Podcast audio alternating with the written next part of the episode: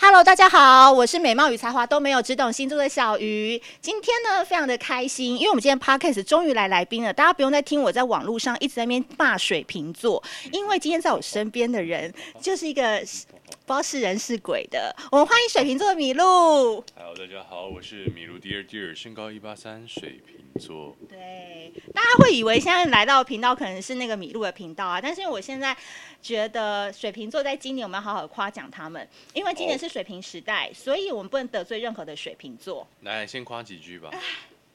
本人真的很帅，跟画面上看起来不一样。而且我觉得他本人其实蛮亲切的，原本以为会有一种高冷的王子距离感。没有啊，大家都这样讲，这是我急于泯摒除的这个刻板印象，正在努力中。我觉得米露给我的感觉就是蛮水平男的，就是普遍家教感觉都蛮好，然后生的一副很贵气的感觉。但实际上很穷。因为我在的地方才是东区啊，我也不知道，我也不知道穷不穷，还可以，还行啊，还行，还行啊，嗯，行，嗯。但是呢，今天呢不免俗的首度的邀请米露来我们节目嘛，所以我要先讲一件事情，因为我去年发行了爱无能的小副卡，其实我本来那五十二张牌卡都是要来靠北水瓶座的，但没有想到一推出就 蛮受到大家欢迎的。对啊，蛮好用的啊。其实你送了我一套嘛，对不对？然后前几天我朋友喝醉的时候。上礼拜我朋友喝醉的时候，就把他们抓过来这边，嗯、然后就玩了一下，测了一下，对，哇，非常棒，他们非常的玻璃心。你交的朋友是不是都蛮抖 M 的？没有，刚好他们在一个比较尴尬的关系啊，就是要暧昧不暧昧，然后就直接抽出来，就是直接正中他们心脏这样子，感觉蛮蛮疗愈的。嗯，希望我帮他们突破一些盲点。蛮好的，蛮好的。但因为今天呢，水瓶座来到我们的现场，我就想跟他聊一聊什么叫做爱无能。因为每一次讲到爱无能，我非常喜欢这三个字，因为。就我的观察，大家都知道我就是长期有观察水瓶男嘛。那我常常都会觉得说，他们好像是追求独特的自我，但是在感情当中却无有时候无能为力去维系一段关系。这句话我觉得很水瓶座。米露你自己怎么看？其实我自己也有拍一支爱无能的影影片，那那个影片是有设计一些题目，然后帮大家诊断自己的爱无能的分数高不高。那其实那个题目纵观看下来，就是你可以好好的爱自己，好好的热爱自己的生活的同时，你就比较没有容易去爱别人。那偏偏呢，水瓶座就是一个喜欢探索自己的大脑，还有世间万物运作的逻辑的星座。所以呢，他们基本上可以非常沉迷在自己的世界里面，也就造成了比较容易忽略跟别人接触啊，或是去依赖别人，觉得什么事情自己来。比较好，比起问别人，我不是说那个所有事情的那个事情啊。呃，当这个情况发生的时候，就对啊，比较容易发生爱无能的状况。所以是啊，的确爱无能蛮水平的，我同意。我觉得他刚刚讲的那一番话，真的是我以前遇到的水瓶男都是这样子在对我的。但是我这样子的观察，我觉得其实他们虽然不善于去维系一段关系，但是他们可以模仿。我发现模仿这件事情，他们可以认真的去学，只要他们觉得这个人是值得他去学的。对，所以接下来要讲的一个重点是，你不会不代表你不行。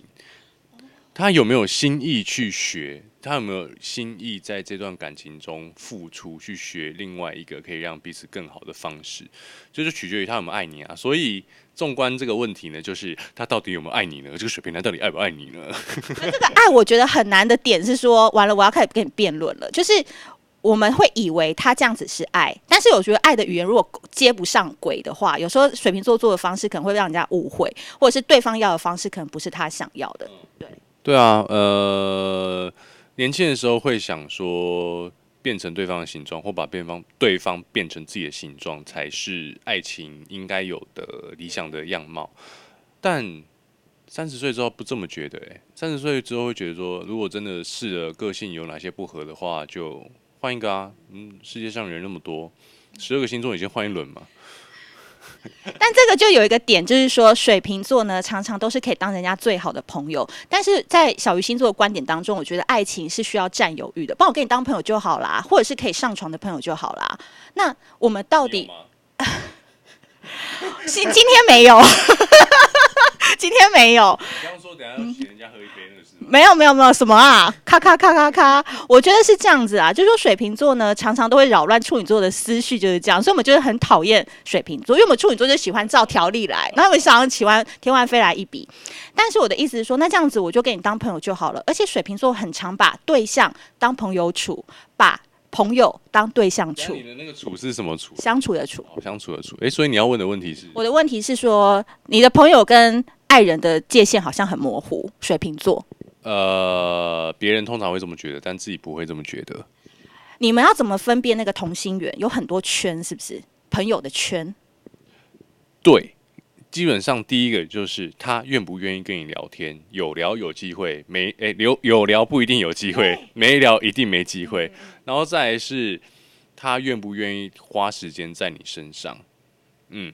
这个也是一个，再来是他愿不愿意花时间帮你解决你的问题，嗯、用他的他擅长的事情，比方说他的智慧、他的逻辑、他的专长，去帮你解决问题。这三个都完成之后，你其实就蛮靠近的。再来就是你有有没有办法进入他的私人空间跟他相处？他如果可以很安静的跟你相处，觉得很自在的话，那也就蛮靠近的了。哎、欸，这一点真的要给所有的评卷们，还有那个水瓶座自救协会的家属们要 要听一下，因为很多人都觉得他要的那种感情，如果是轰轰烈烈，麻烦你们不要找水瓶座，因为水瓶座他如果他比如他今天打 英雄联盟，他要花三十分钟，可是他可以一边打一边跟你聊天，代表是真爱，你懂我的意思吗？他是要全心投入游戏，大家都已经在语音叫他了，可是他愿意放下语音，然后跟你回答一些哦，是哦，嗯嗯嗯，这是真爱，是对不对？对。虽然看起来很冷漠，但是这是一个相对来说蛮付出的一个举动啊！那千万不要觉得我们很难搞，我们我们试着在学习。你要多跟水瓶座讲一点，就是说希望你可以陪我十分钟，这一场玩完你可以陪我十分钟嘛？你要给他一个很清楚的指令，他就会去接收这样子。因为有时候水瓶座在谈感情之前，我觉得就是有一句话是庄子。就是古代庄子，然后在台大有一个教授叫蔡碧明老师，然后他就是一个典型的水瓶座，他提出了一个观点，就叫做“爱而无伤”。其实他的意思怎么了？听起来很有智慧、很深沉的一句话。好，这本书叫《解爱》，我觉得这本书你也可以看一下，他是用现代的方式去解读庄子的《逍遥游》，然后他我觉得很水瓶座原因是因为好像是谈恋爱的一层保护色。那他们期待有人懂，却也希望自己不要受伤。我觉得水瓶座谈恋爱好矛盾，然后也常常好被好多世人误会。你是不是也希望自己可以轰轰烈烈去爱，但最后可以全身而退？这样太自私了吧！轰轰烈烈去爱，还要全身而退啊！哇，那你的保护色重吗？保护色很重哦，但我觉得越年纪越大之后，有在学习放下自己的保护色一点。嗯就慢慢呃，试着给别人一些机会啊，放释放出一些友善的讯息，让别人可以有一些接近的可能性。我觉得这就算是拿下自己一点点保护色。当当然，期待人懂，也希望自己不要受伤了。但能怎么办呢？你一定要先打开自己一点点，别人才会愿意接近你啊。任何恋爱都是有受伤的风险。如果因为害怕受伤就不去爱的话，那太理想主义了。我觉得。我觉得米露可能真的是长大了，就是我们可能看着他一路这样长大，很多水瓶座都要经历一个蛮大的事件，他们才会对这个世界改观。不然他们可能会用他们在海王星的视角来看地球，觉得这个世界应该要照他的模式走。但是他们在地球上厮杀了一阵子之后，发现有些东西可能不能 work，他们就会想说：好吧，那我就选择妥协，转一转一个方式啊。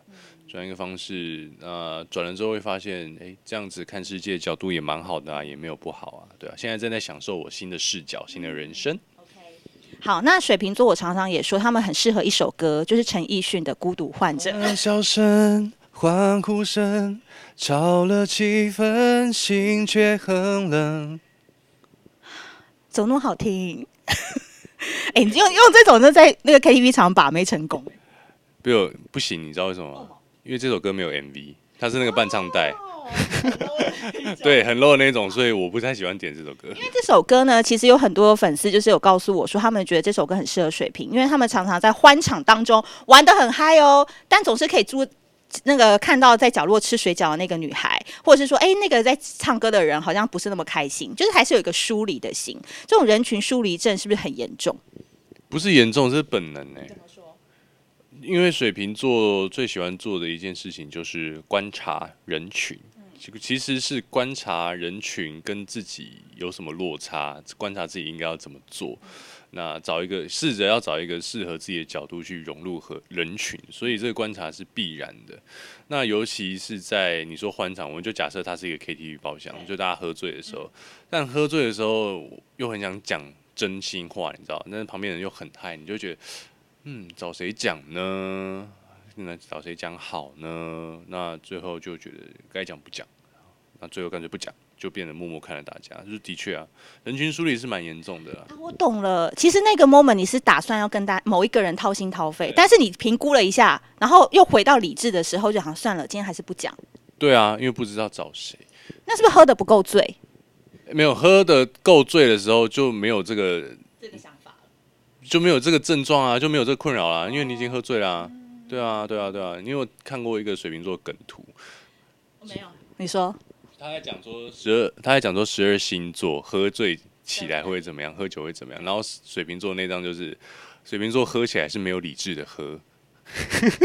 你醒来会发现是在某一个人家？不会，这倒不会。人生只有一次这样子啊。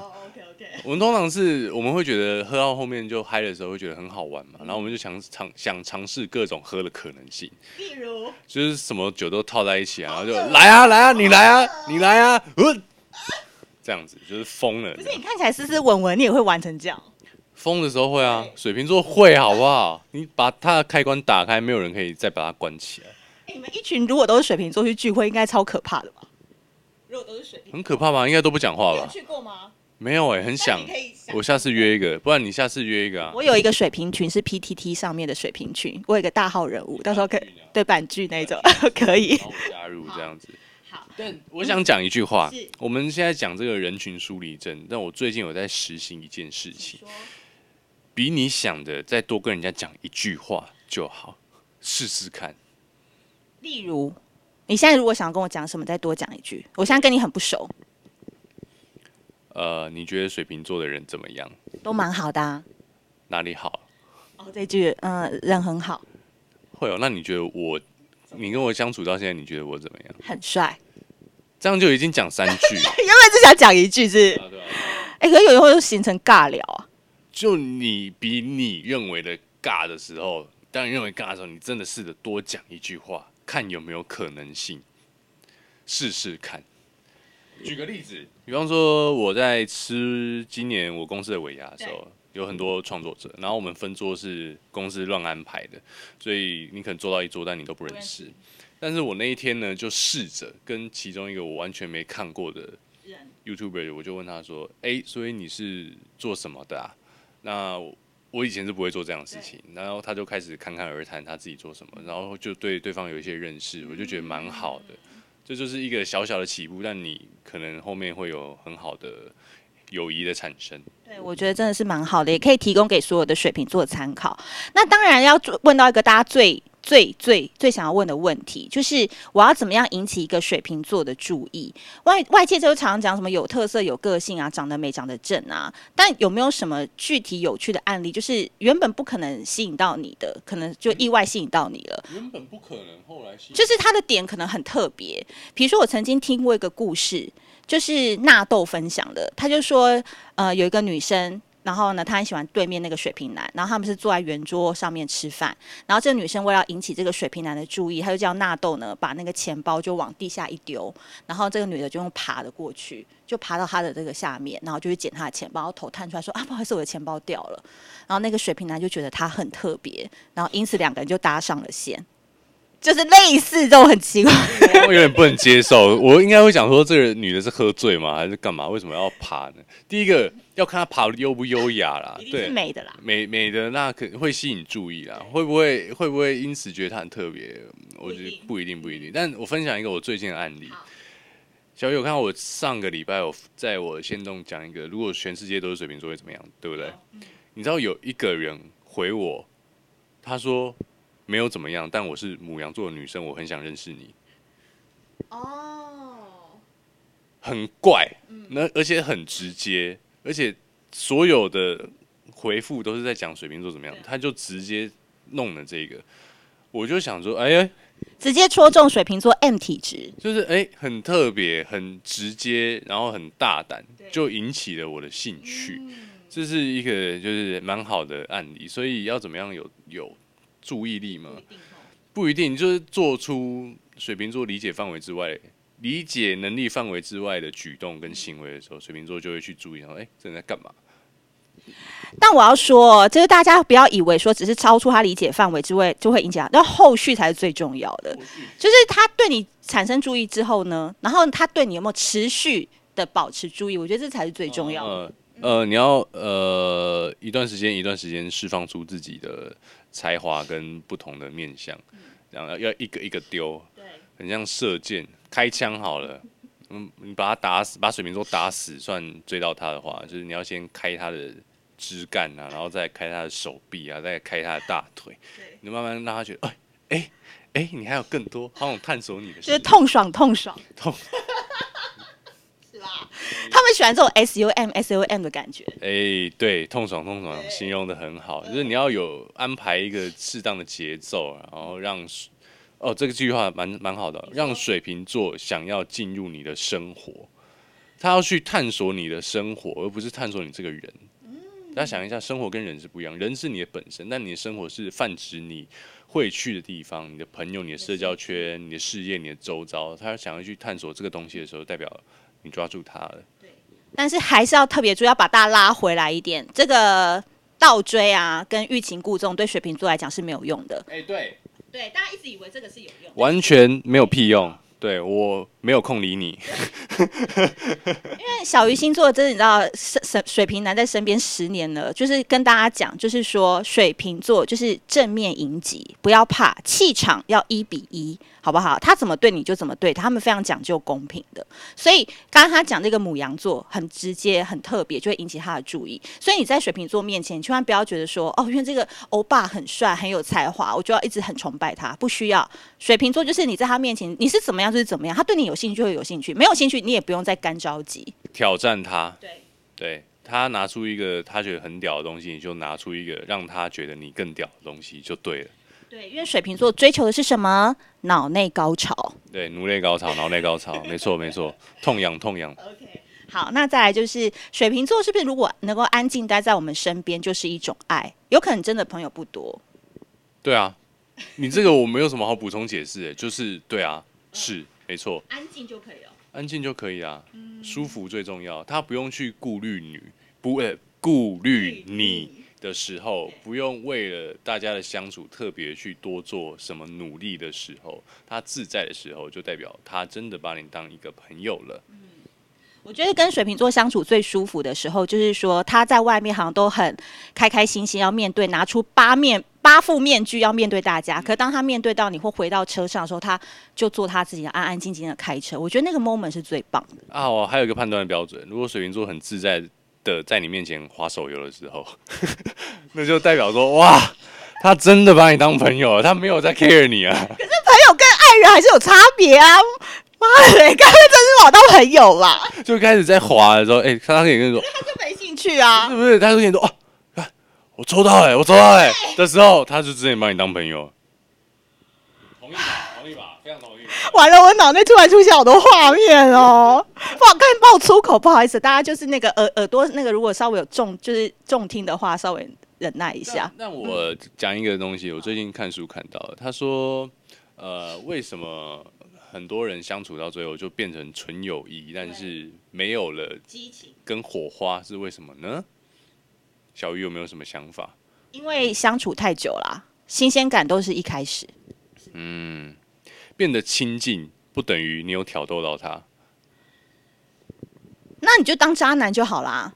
为什么不不一样？你 always 有人要挑逗你啊？不是不是不是，变得就我是说，两个男生女生在靠近的时候，不要以为亲近。就等于你有靠近他的机会，因为亲近有时候就变得是一个情感上太过靠近的交流，那就很容易变朋友了。在太过靠近之前，要先有调情的部分。哦，懂了吗？所以到底要先调情，还是先靠近，还是边靠近边调情？边靠近边调情，有时候太直接太亲近的话，就直接进入朋友圈。所以我我懂了，在你发现他手机要拿出来要开启了那个抽牌仪式的时候，你就跟他说：“宝贝，我现在后面有点湿，或是哪里有点湿。”不行，这个太不优雅。你设定一个情境好，抽就是他要准备要滑，就是常常就是在那边玩抽牌，抽牌卡，你知道那个游戏？我知道，但这个时候呢，应该说会很不爽。那我那不是哎、欸，我跟你讲，比方说。你跟他讲说，哎、欸，你知道最近也有一个卡牌啊，是调情用的，你知道吗？他是他是在抽姿势的，或者是抽两个人在一起的时候，应该做一些什么很嗨的事情，敢不敢跟我玩？哦，喜欢这种感觉。你要说那种敢不敢跟我玩，你要挑衅他，你知道吗？他就会哎，不敢，是我自己不敢。不敢讲，那我救不了你。对啦，因为我气势就是比较弱啊，毕竟那个水瓶座常气势就会压我。哎、欸，没有，你知道你工作状态的时候气场是很强的，所以你应该想的是，不喜欢讲那些在哦，你不喜欢讲，你不用讲啊。我的意思是说，展现你强硬的一面，对付着水瓶座的男性们，搞不好他们就觉得哦很帅、欸。好了，麦克风还给我。好。好，好，不想听，对，我不想听啦，因为已经过了啦，抽卡牌的时间已经过了，一切都是一个遗憾了。好，那我想问一下，水瓶座是不是在吵架的时候都容易说出真话？没有在给你顾面子的。哇，哇，这一题不容易耶，我觉得不容易，不容易，很难很难。不会说出真话，他会想讲。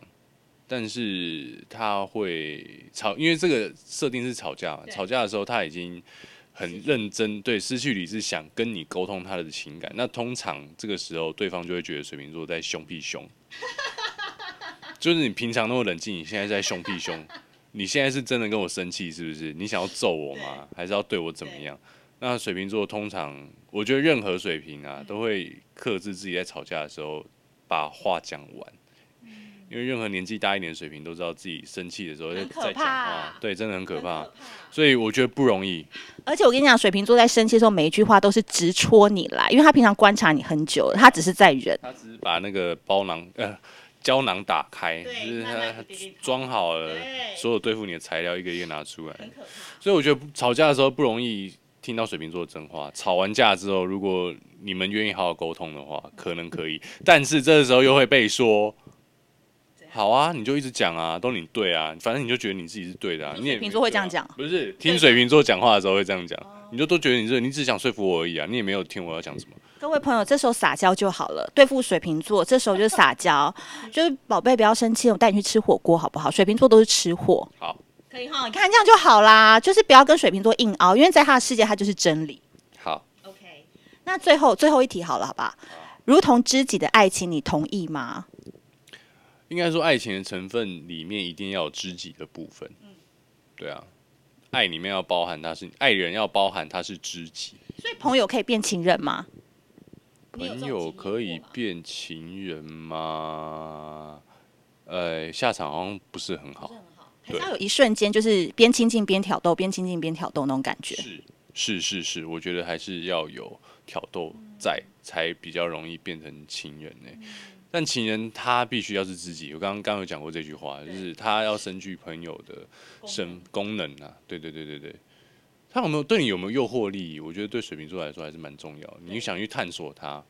但是呢，朋友为什么之所以会是水瓶座朋友，就是哎、欸，就他觉得跟你讲话有趣啊，但是他有时候其实不太想理你。世界躲一下。对啊，所以要怎么样让让水瓶座始终对你保持着热情，去探索的欲望，这是很重要的。我觉得就是对他无欲无求。嗯，是吗？你说对水瓶无欲无求，对，不要对他期待太大。所以有时候水瓶座给你的反馈反而会超出你惊喜之外，那个就是一个很棒的一个回馈点。哇，小玉，你想法很健康哎。不然呢？我是不知道大家怎么样对付我的啦，但你这讲法也许吧，也许有用喽。好喽，那就祝福大家。那你们。今天应该就是知道了水瓶座的一些感情观，那你们也知道了处女座跟水瓶座永远都不可能在一起，因为我们就是两个平行时空的人，好不好？那祝福大家喽！如果大家喜欢这一集的话，记得要订阅，然后分享给所有水瓶座受害者家属，好不好？谢谢大家，我们下次见，拜拜。哎哎，你要看我的频道啊！你要看我频道，你怎么忘了呢？不好意思哦，哎，不想给水瓶座一个占有空间了。我我的频道里面有很多水瓶座自己、哦、自己讨论自己的影片，大家也可以来看。我们同步播放了。啊，对了今天有跟小鱼拍一个二零二一来算算水平的工作、金钱、爱情运势的影片，大家也可以来看。谢谢，拜拜。拜拜。